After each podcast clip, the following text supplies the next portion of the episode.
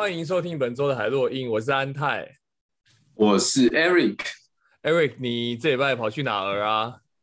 我这礼拜哇，我去，我请了一个礼拜的假，哎、飞到了 Vegas，然后再去 LA，再到这个羚羊谷，哎、然后再回 Vegas，这样子，就是在反正就在 Vegas 附近那边开车晃来晃去，这样子。哦，啊，Vegas 是请了一个是不是不好玩？Vegas 还行啦，就是吃很贵的东西就。去拉霸，然后去赌打 poker 打一下下，然后但我们主要行程都在其他地方啊，就 Vegas 有点像，就是你中间开车很累，在那边睡觉而已。哦，还有吃很贵的米其林料理这样。哎呦，你吃哪一种菜？我今这次吃一间西班牙料理，哦，但其实我觉得也没有到很贵，我们点的可能比较少，嗯，一个人大概七十块美金左右。这么便宜，很便宜，它是一星的，对对对。嗯、然后我们刚好在 Happy Hour 的时候进去，所以不管是你的 cocktail 啊，哦、或者是你有有它有六道菜，都是变得很便宜。对，然后我们就点，对，对。它在五点到七点的时候就是 Happy Hour，所以我们就进去，然后就就狂点了一波，然后再点了他非 Happy Hour 的主菜两道这样子，哦、所以我们算是挑对时间进去。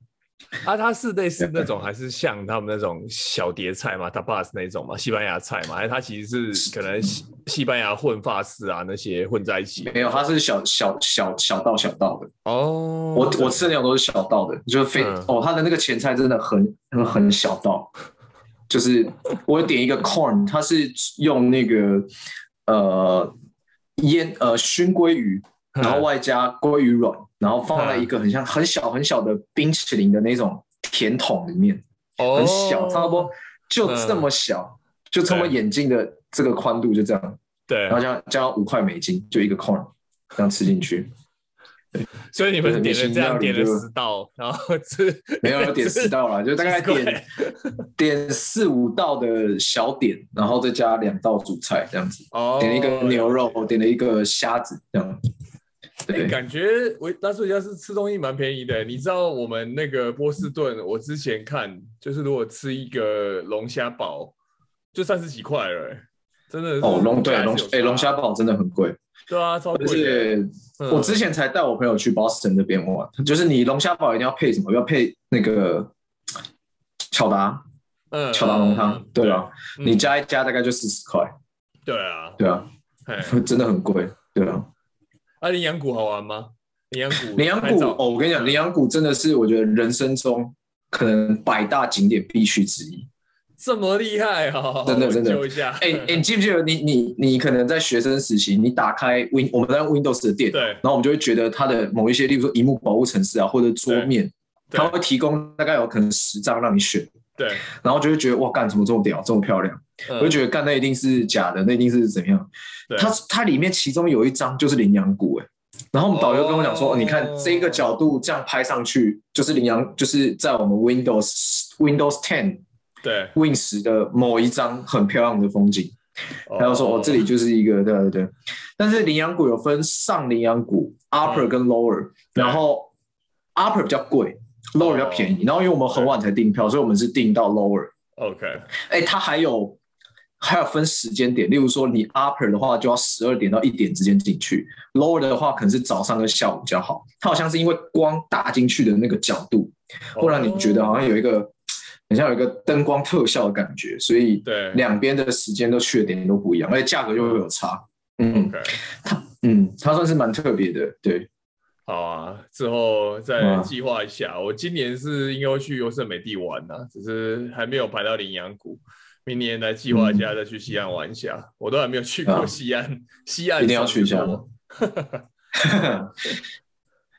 好，那我们这周我们先来复盘一下本周的盘势吗？可以啊，本周的话，哎呦，就是也是涨涨跌跌跌跌涨涨。然后我其实这礼拜有补一点股票，我这礼拜跟的那个呃一些大股东，就是我看他们。大股东有一些操作，Shopify 啊，这几个大公司，他们一些股东啊、嗯、董事会的成员，他们有回购他们自己的股票，所以我就跟着买了。然后跟着买完呢，隔天就大跌了，我就想说哇，你的大跌是你的大跌是因为那个 Elon Musk 喊完要砍十趴的的人才大跌的那一天吗？我也不知道到底是什么原因啊，可是就是对，其中一个应该是大家想说惊到，想说哇，连特斯拉都要砍人，那还得了？因为我们听到很多家嘛，呃，很多像 Wayfair 这种，我们讲算是新创的的电商公司，然后像是 Coinbase 这种 crypto 啊，加密货币相关的公司，对，就是我们听到很多这些大的网络新创啊，科技新创都已经开始人事冻结，没想到现在哇，连特斯拉都开始，特斯拉是。呃，薪资员工的 headcount 就是冻结大概百分之十左右啊，所以其实这个也是不得了的。嗯、对，那很多人就在抓他的后面的预测，就是有可能他会是差不多达标，就是一百四十万的交车量这样子，或是有可能略微稍微低一点。那他有特别，就是 Musk 本人有特别强调，就是说，如果是工厂线的员工的话，是完全没有任何受影响，所以他们工厂还是正常 hire。但是这一点也很重要，为什么？因为我们讲目前的话，特斯拉的营收来源还是两块嘛，一个大块当然是它的自车，另外一个部分就是它的软体的销售了。那如果工厂这边没有停的话，应该对它的营收方面是不会有太大的影响，对。而且这几个消息，我发现它都是有点像内部员工的 email，好像就是传出来嘛，然后大家可能就散到网络上去。但是大家在讨论这些事情的时候，特斯拉或 Elon Musk 本人是完全没有对这些消息有就是回复或正面回复说，哎，这是真的，哎，这是假的，他都没有回复。所以其实现在普遍上大家都认为这个消息是真的。对，没错。如果我们讲伊隆马马爷他。觉得你是错的，他百分之百是会让你知道的。可如果你是对的，他就会不吭声。所以 我应该应该，我是觉得答案是蛮清楚的啦。那他除了是讲到这个、嗯、呃十趴的这个冻结之外，还有另外一个是讲到他的呃要求员工要呃回去办公室工作，就是说哦，我们至少每周要工时要达到四十小时以上。那你如果要在家里混的话，请你去别家公司。然后讲完这个以后，讲完这个以后，其他大科技公司就开始挖墙脚了，就听到一些微软啊，一些大的科技也开始在狂挖 特斯拉的人了。但我觉得这个也合理，因为毕竟它是属于一个制造业的，就汽车制造业，它还是算是并并非说它就是，并非它并非是一个软体业，对吧？所以其实他本来就会希望。大家都在工厂里上班，而且他他他那边他那封 email 写的很很很 aggressive，就是写说，呃，如果你是更 high level 的人，你更应该要在公司内上班越久，对吧？对啊。然后另外一个他还有提到的就是说，特斯拉这家公司，因为这个这个我自己还是股东的时期就发生了，就是一七年的时候。特斯拉是真的，一七八年真的有接近要倒闭的状况啊。那他有特别提到这一块，就是在他的的信里面有写，就是说我那个时候如果没有随时睡在工厂的话，特斯拉早就已经倒了。就是他现在还是有那个很大的危机感啊。这点跟贾博士其实有一点像，就是我不知道你知道，贾博士其实在早期跟沃兹尼亚就是另外一个科技的创办人一起创立苹果的时候，其实他是被董事会。这个开除的，所以他原本就是一个很积极工作的人啊，因为这样他有把自己的心态调整，然后他还是工作的非常非常积极。我觉得他们两个其实有些地方是像的，只是如果讲到科技跟技术的话，Musk 绝对是比呃被那个贾博士再更更熟稔一点。然后贾博士更厉害的部分就是他的行销，跟他在科技新的发生的时候，他选择。呃，要走哪一个方向？然后他非常非常会招募人，他非常非常强。对，两个人有一些不一样的地方，有些地方也蛮像的，这样子。嗯，对。但我觉得就是他，他整体来说，我觉得他就是一个很激进的人嘛。他觉得现在他可能对未来市场可能是觉得哦，有一些什么样的变动，所以他就是要提早要开始裁员啊，或者冻结。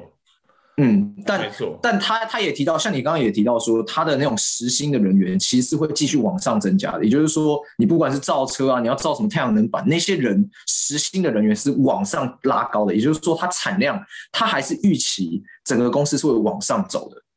嗯，对对，呃，就是其实讲特斯拉的话，目前我们是看在前几个月上海还是有一些影响到了，因为没办法，就他们连上游都停了。那后来解决的方法就是把员工直接进那个密闭的环内嘛。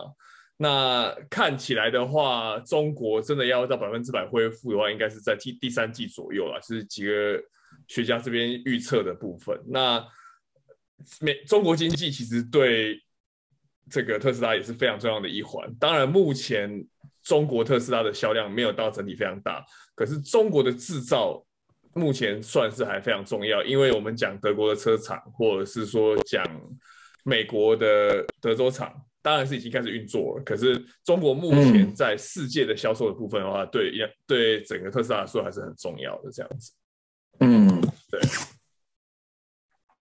但它也就是这这几个消息，我们刚刚讨论这几个消息出来之后，它的整个股价就单日就大跌了，应该有九九点多 percent 吧？对对，然后大家又开始喊哦，特斯拉不行啊，怎样怎样，就是每当这种消息只要一出来，然后大跌，大家就会就是会有一些很多的负面消息就会冒出来啊，这个这间公司不行啊，是不是？呃，大家可能要出来要空啊，什么什么的，这种消息就会慢慢的浮浮上水面。没有，我觉得大家怎么喊都可以啊。那你要做多也可以，做空也可以啊。我觉得有一个很重要的观念，就是你如果在投资有一段时间，你就会发现某一个方向或是某一个工具对你来说是特别有用的嘛。不管你是说讲呃期货、讲选择权、讲现货，那。呃，有一些人就是特别会做多嘛，像我们讲股神嘛，巴菲特绝对是做多的代表。那如果你说空头啊，巨鳄像索罗斯，那或者你说这种看大趋势的，像这个 Michael Burry，他们有些人他们就是压单方的，他们其实都做得很好。不过重点就是在细节，我们讲魔鬼都在细节里面。为什么？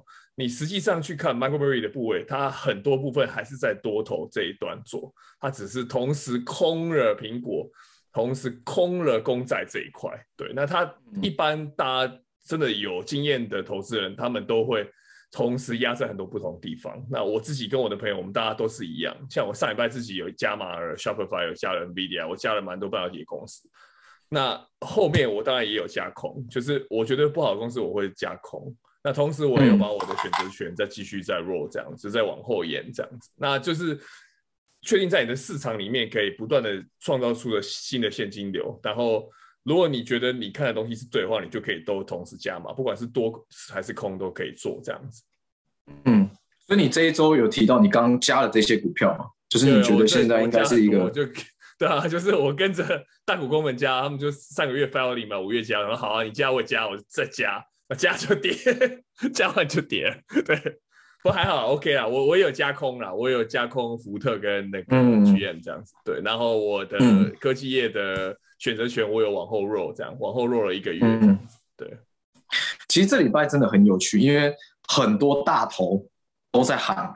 都在喊说哦，现在什么市场状况不好？例如说，像 J.P. Morgan 的董事长 Jamie Dimon 就说：“哇，就是 Hurricane 要来了。”然后高盛集团啊，然后整个桥水基金的创办人 Ray Dalio 也是讲说科技泡沫啊要来啦。然后你看 Elon Musk 要喊要要砍人嘛，所以其实大家都会觉都会觉得哦，好像很紧张哦，有事情要来，有事情要来。但我们目前看到的就是真的是有，巴菲特他是在。他是真的有在买股票，对吧？对，以整个其他大头来说都是，哎、嗯欸，好像状况不太好，不太好。没有，我觉得很有趣，就是很多人一直喊空。那我们有时候讲一句话，就是口先提正，是吧？啊，你是喊空啊，啊你 portfolio 股票一直增加是怎么回事？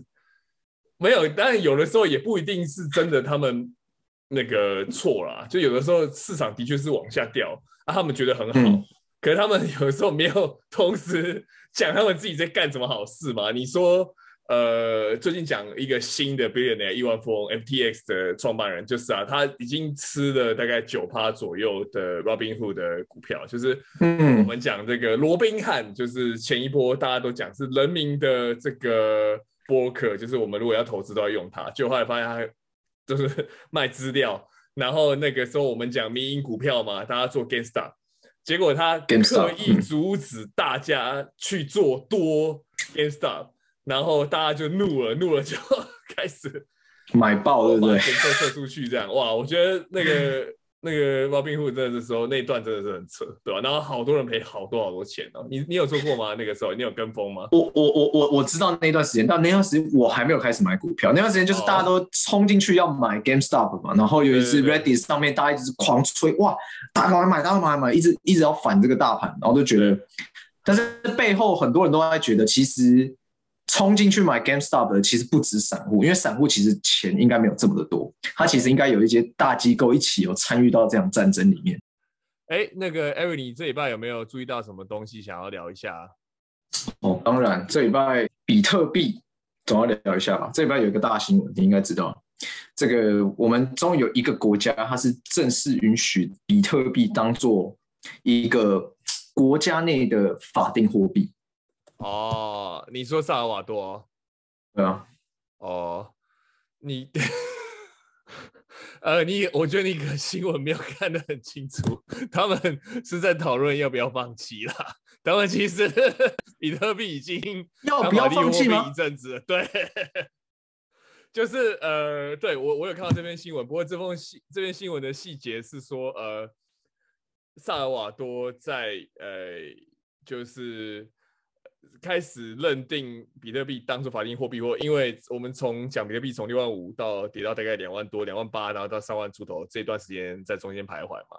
那么因为这样，他们中间国家承受很大的债务，那他们正在跟 IMF 讨论，就是国际货币基金组织讨论说要怎么样救救援他们。他们国家有一个接近破产的危机，类似上一个世纪的时候南韩的状况这样。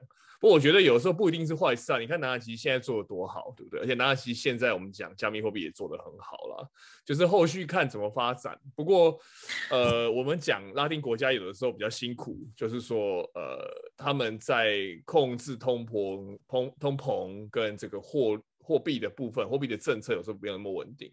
我们讲台湾、日本、南韩，就现在的南韩，其实讲控制通膨这一块都做得很不错，这样。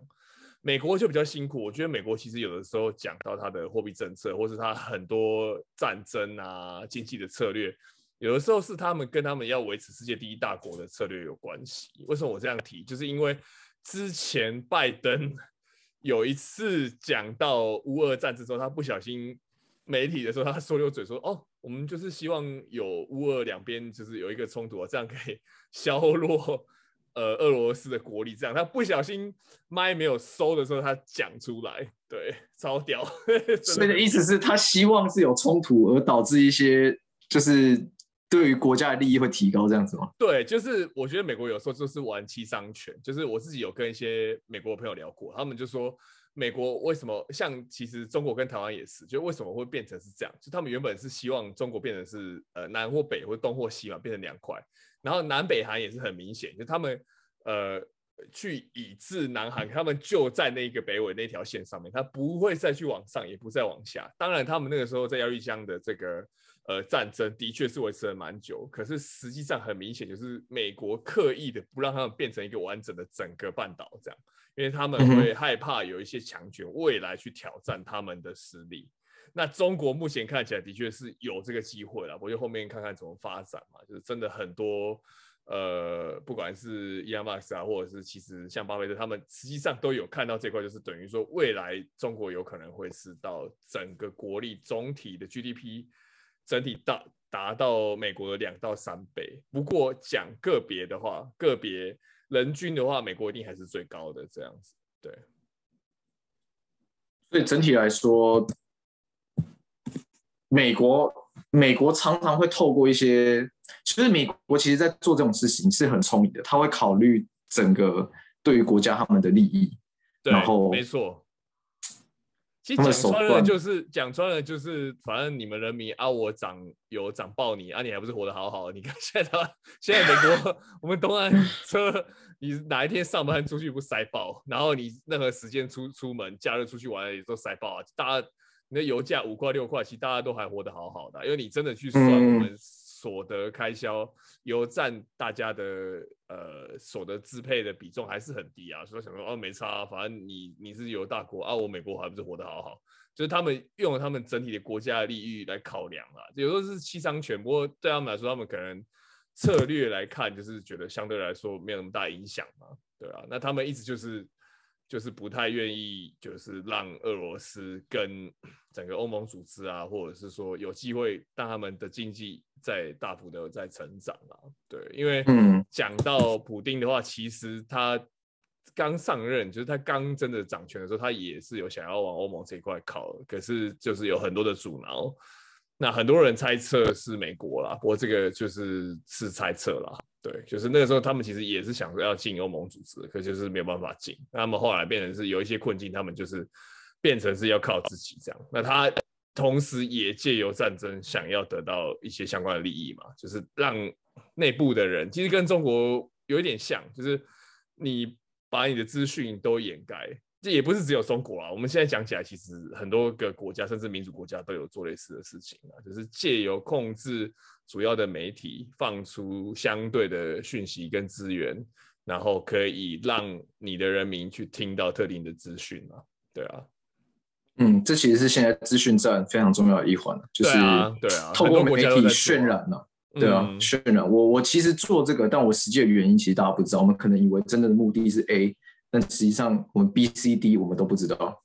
对啊，对吧？对啊，这个是是是现代的很特别，就是以前可能大家就是一你我一言不合我们就打起来嘛，现在没有。我现在一个是把你那个 伺服器瘫痪掉，或者是说我到处给你放假消息，嗯、或者是说啊你哪个总统的这个候选人我不喜欢，我就想办法想尽办法拉另外一个人这样。对啊，这是很很特别的的一种作战，这样子。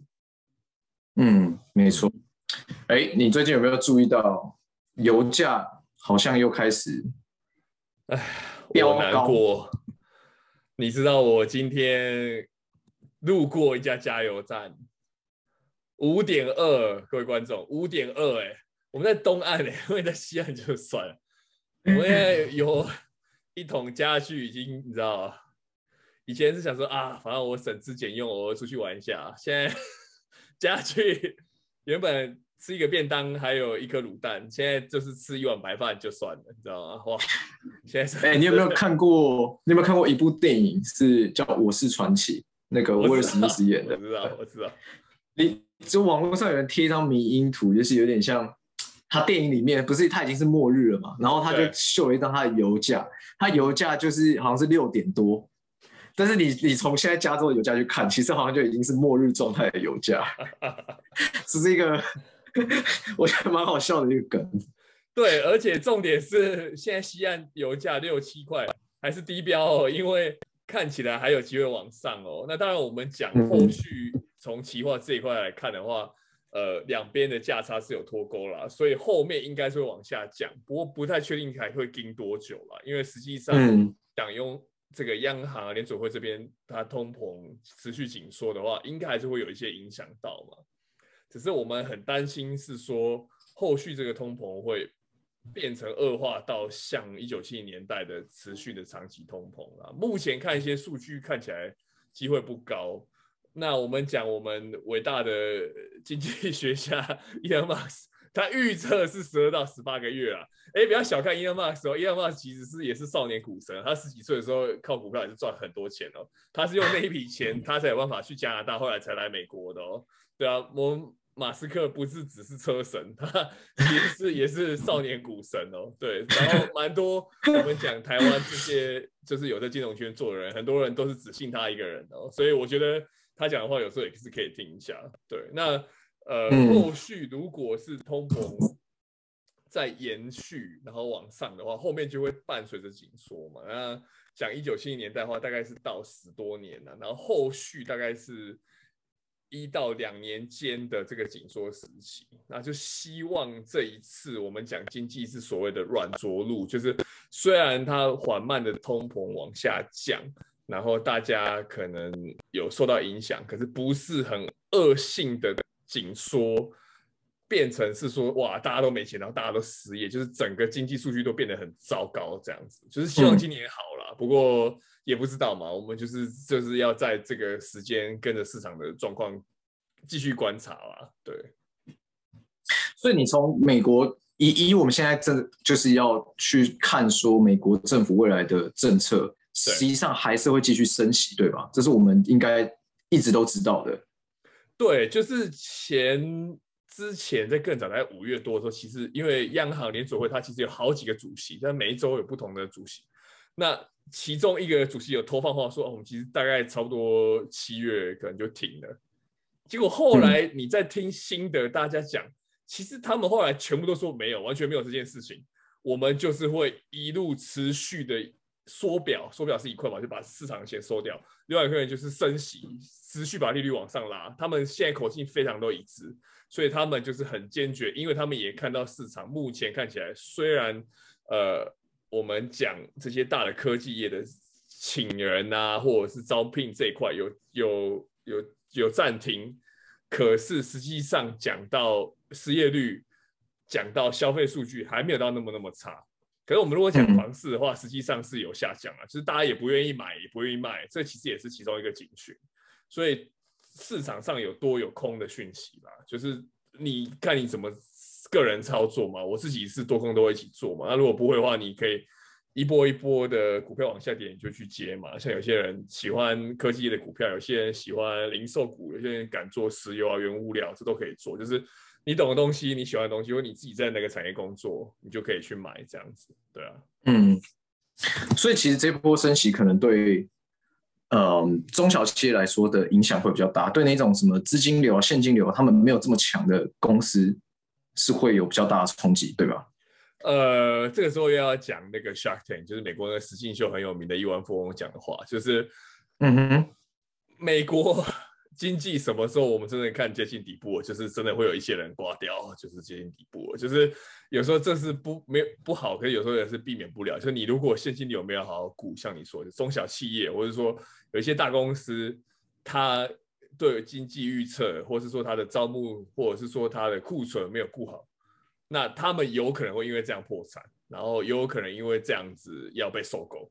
那这个时候也是很多大公司、很大企业，像 Google 啊、Microsoft 啊，他们去收购的时间这样子。我觉得今年到明年后面还会有很多收购的时机。嗯，对。然后就可以对我们来说，这就是一个讯号，就是一个相对低点。呃，我觉得买股票就是反正很简单，没有人会比他们自己懂件事的人懂。所以我买股票，如果我看到懂件事的人他们已经开始大量买，我就会跟着买。那我不代表我没有做空，嗯、我还是有在做空。可是他们如果买，我就会跟着买。对，可是我也没有全部都把我的钱花完，嗯、我手上都还是有现金的这样子。嗯，对。那那从房价这一点来看的话，嗯，你觉得也是因为大家认为，呃，哎，应该是说房价会随着这个经济会一直往下跌吗？呃，它是它它它跟它跟整个股市整个大盘的走势是是是成同方向的关系，这样持续吗？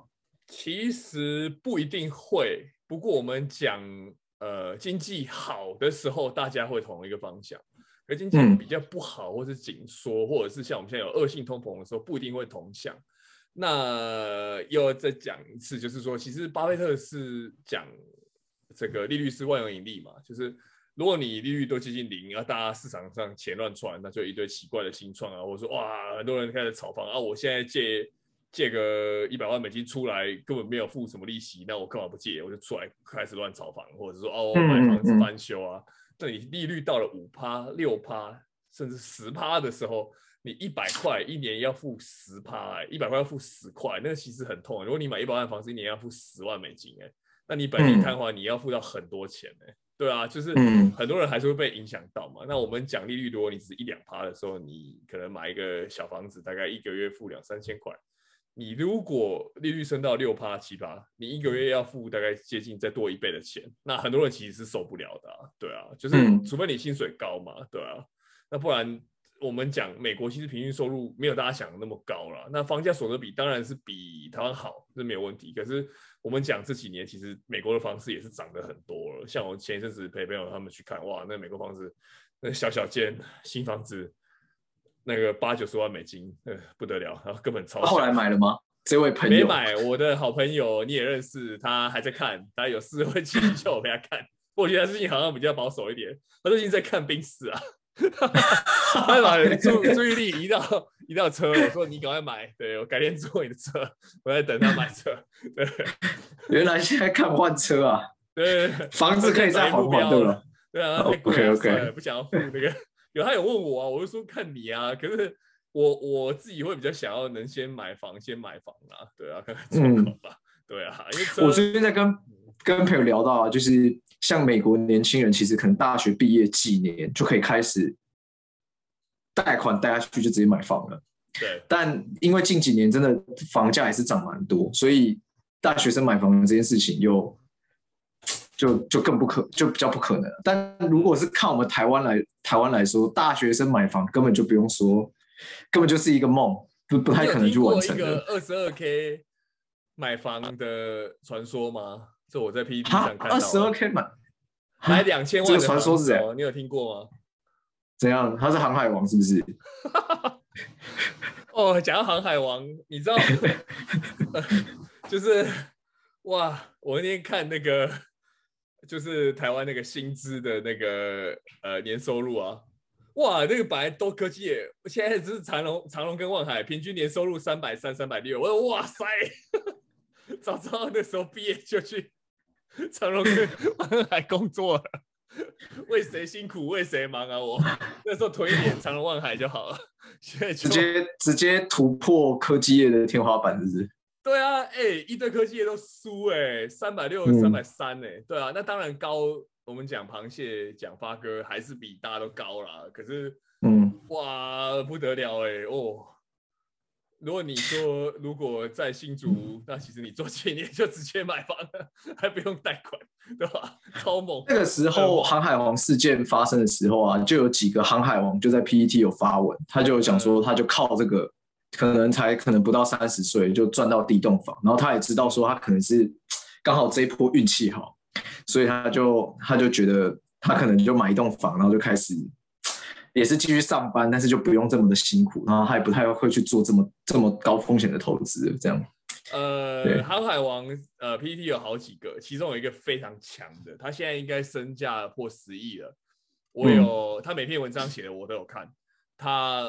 做系统性分析、做经济分析跟技术分析都做得非常非常好，就他们是一大笔钱做。那当然，他原本其实股票就做得很好了，对。然后他是多做现股，他我记得他有融资，哇，然后一波几波做下来六七亿哦，对。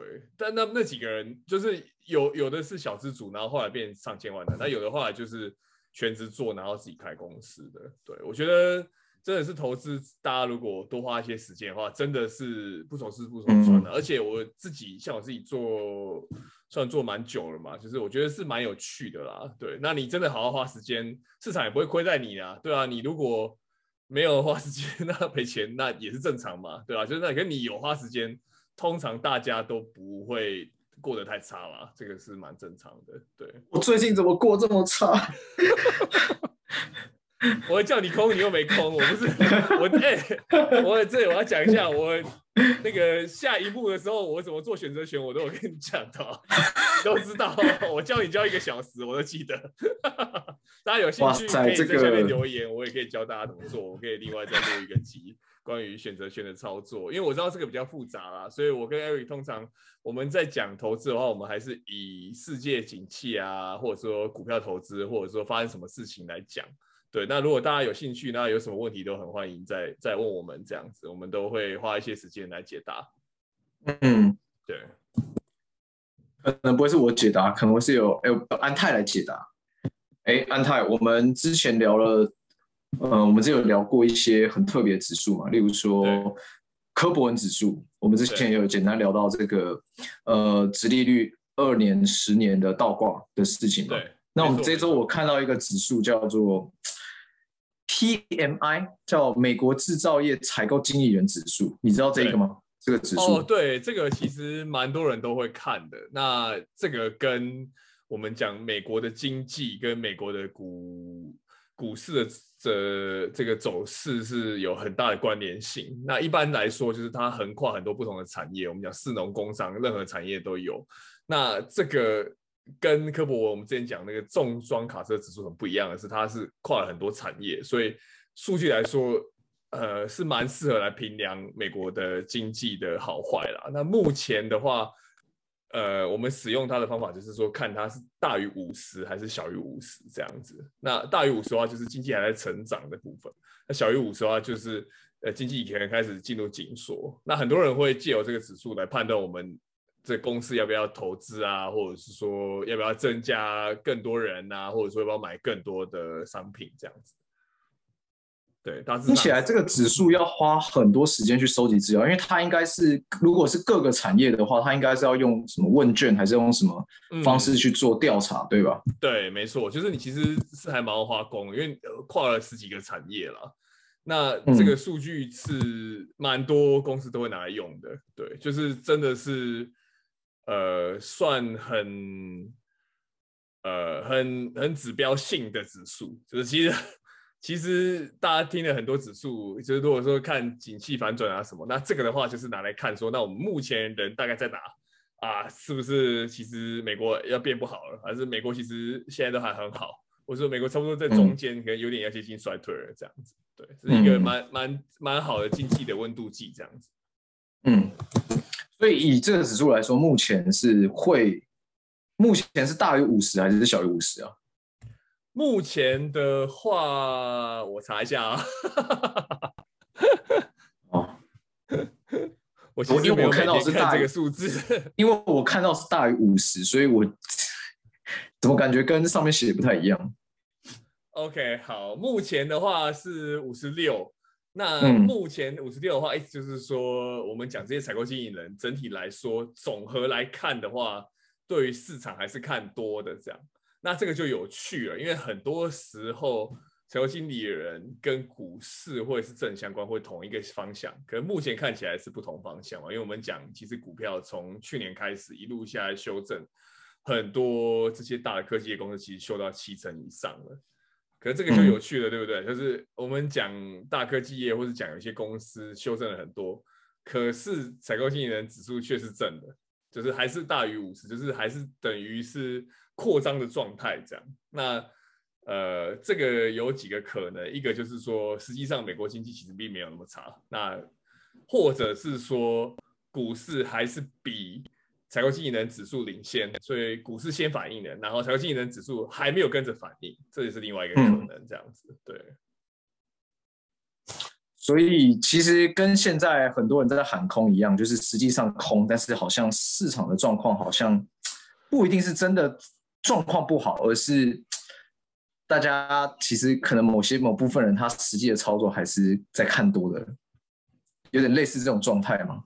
呃，有可能，那也有可能是在就没那么快反应嘛。那呃，嗯、你说跌有没有跌？就是有跌啊。那呃，股票市场通常还是真的景气的先行嘛，就是通常会提早。半年、一年发生啦，所以也许明年这个时候，美国真的景气就已经变得很差了，也不一定啦，对啊，那我们讲市场来看的话，我们讲失业率那些数数据是都还蛮好的啦。可是你真的说，呃，讲到呃固聘用啊这一块，的确大家是有在缩手嘛。那我们讲方式，其实大家也是没有那么的、嗯、的。积极了吧，因为就是利率就是升得这么高嘛，对吧？所以大家也不敢、不太敢，就是花那么多的资金，就是大幅的往房市这一块来投这样子。对，那从另外一个从货币的供给角度来看呢，你觉得市场现在的状况是怎么样？目前看起来的话，呃，其实市场上，呃，我们讲这个货币的供给。数量还离底部还有一段时间嘛，因为前一阵子，呃，联准会这边的呃货币宽松的政策真的放了非常多钱，我们讲总共大概有九兆多，就是过去上百年来的钱量都没有大到这十年、二十年的量这么多，你就知道这就是这一段期间联准会这个印钞的政策就是有多夸张了。那后续我们讲的货币供给的话，因为联准会预计还会再收大概接近快要一半，就是大概三四兆的货币嘛。那 N one N two 这边就 N two 的货币量必须要到触底，可目前看起来的话是还有一段时间啦，就是呃货币量要降低，呃市场才会慢慢平静啦，这是没有办法，因为你如果市场充满了钱，其实市场会很乱，所以为什么货币？就是为什么要去升息，去减少货币的供给这一块，这样子。所以这也是有点像我们之前聊的，有点物极必反。就是我们当已经高到一个状况的时候，我们就开始紧缩，对吧？没错，没错。嗯，这就是一个类似循环面。对，就是你不能一直狂撒钱呐。就是当然你说撒钱很开心嘛，大家都有钱啊，无缘故那个邮箱打开里面都是支票嘛，这很爽。可是。那你想，这市场会发生什么事情？一个是大家会不想要去工作嘛，对啊，我们讲一段话就是说，呃，货币其实是一个劳力或者是你去做一件事情得到的一个副产品嘛。啊，你邮箱打开就有钱，那我干嘛工作？这个世界会变怎么样？对不对？因为我们人其实当然上班什么当然是很辛苦嘛。可是你如果说提供劳工，或是给人家服务，或者说帮助别人。那获得到金钱，然后可以让你可以生活嘛，这就是我们讲人类文明的的一个循环嘛。那如果没有的话，那你就要想办法获得到这样的呃这样的副产品嘛，就是我们讲是货币嘛，不管是传统货币或是讲加密货币嘛，那你一定还是要有一些贡献才会得到啊。那如果市场上都是免费的钱的话，那这市场就会很乱啊，就是前 去年前年发生的事情啊。对吧？到处都是钱，这样子。嗯，看你最近有没有再补一下这个区块链货币、虚拟货币这块？我难过，我最近还没有补。然后最近讲那个 Solana 又断线，就突然凌晨又断线，这样，然后在所有的网接点全部都挂。因为原本大家都讲有好几个以太坊杀手嘛，讲那个 Solana，讲 Cardano 啊，讲 Avalanche 啊，结果最近 Solana 都不太稳，也不知道为什么这样。然后那个价格一直跌跌落，不过我后面应该会再接啦，因为这几家我就是平均接嘛。那我手上最多还是比特币啦，不过后面几个主要的我自己看好，然后花了时间去研究，就是我觉得后续这些还是有很多开发在上面继续做的。的这个 blockchain 还是会做啦。嗯、那其中有一个是说，呃，很多这个研究有指出，实际上我们讲几个呃前十、前二十的区块链，真的是有做到这种 decentralized，就大家是不是一个集中的权权力来做一些决定，然后。呃，不会是像传统货币会变成是中央银行跟联准会这边来控制啦，这个是一个很好的发展。不管是讲货币的部分，不管是讲呃大家做这些新的开发啊，或者是说使用者，或者是说协作者的分润的部分，我觉得这都比传统的 Web Two 做的好很多。我还是看好，那我还是会投钱，不过等月中吧。我前 上礼拜 一批拿去买股票，现在没什么钱，有一点穷，对吧？我穷的只剩下股票，股票是不是？对，我穷的只剩下股票，对吧？我没有什么钱了，现在一穷二白的我。我觉得以现在加密货币，就是市场状况真的很动荡，然后又发又发生这个 Solana 这个断线新闻，其实真的对。整个货币圈是很很负面的影响啊，对啊，在这种时候其实应该有一些正面新闻出现，结果没想到有一个这个断线的新闻，所以可能大家又会更恐慌，然后价格又会再掉，所以我觉得可以，可能可以再等等。嗯，呃，我是真的没钱的，不然我是会钱，我现在是真的没钱，对，因为我我我的钱都在都在我的那个。股票的那个的 broker 的 account 里面，那呃，如果有钱，我的确是会愿意加了。那呃，你也知道嘛，其实这几个月一个一波接一波嘛，一下又呃那个多矿又搞什么，然后 Terra Luna 又什么样跌九十七趴，然后又谁断电，然后又有什么什么呃。加密货币又怎么样，或者谁的 NFT 又被偷了什么？就最近负面新闻比较多啦。可是你真的看长期的话，这个绝对是一个趋势啦。就真的很多工程师还是往这一块走嘛。那后续的开发这边稳定的话，后面一定会好啦。就是反正大家有点钱钱放啦，我自己也没有放很多钱啦，讲老实话。因为你说我懂吗？还算懂。可是我没有第一波做那种一块钱的比特币啊，如果做的话，我现在就会 all in，可是我就没有啊，因为我算比较后期嘛，我一一九二零年才真的开始就比较认真看待这这就是 Web Three 啊、Crypto 啊、Blockchain 这些东西。对，那时候说实话也没有那么懂，而且我觉得很妙，因为我自己很多朋友也是软体公司，那我问他们，他们就说啊，这就是屁啊，你干嘛花那么多时间？我说哎、欸，可你们应该比我懂才对啊，就我软体工程师。我一堆软体工程师都完全没有做，我觉得超扯的。反而是我那些可能做 PM 的那些朋友，他们其实很早开始做。一些朋友，以太啊、比特币，他们都做超低的，可能什么十块、二十块，或是五百块、一千块，他们就做了。你看他们现在多少钱？嗯、对啊，赶紧奥他们一下。遇到都，哎、欸，另题外话，我这次去 Vegas 的时候，像我在餐厅的外面或赌场。就遇到那种你可以拿虚拟货币直接领钱的 ATM，对啊，就是它现在已经很现在越来越多这种，对啊，对，越来越其实真的是很方便。然后，嗯、呃，我也觉得有蛮多值得去探讨的东西啦。对，那我觉得如果真的是新鲜人啊，那大家还是想要看一些不同机会的话，你真的是刚毕业，或者是说你。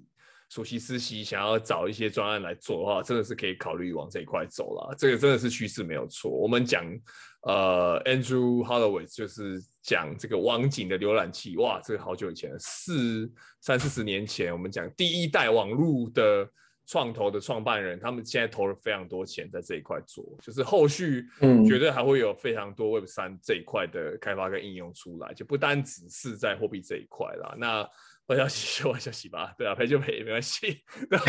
我月中月中有钱，我会再加码的。对，all in，all in，对，all in，all in podcast。OK，好，好，那我们这一周就到这边。好好，那谢谢大家，我们下周见。我是 Eric。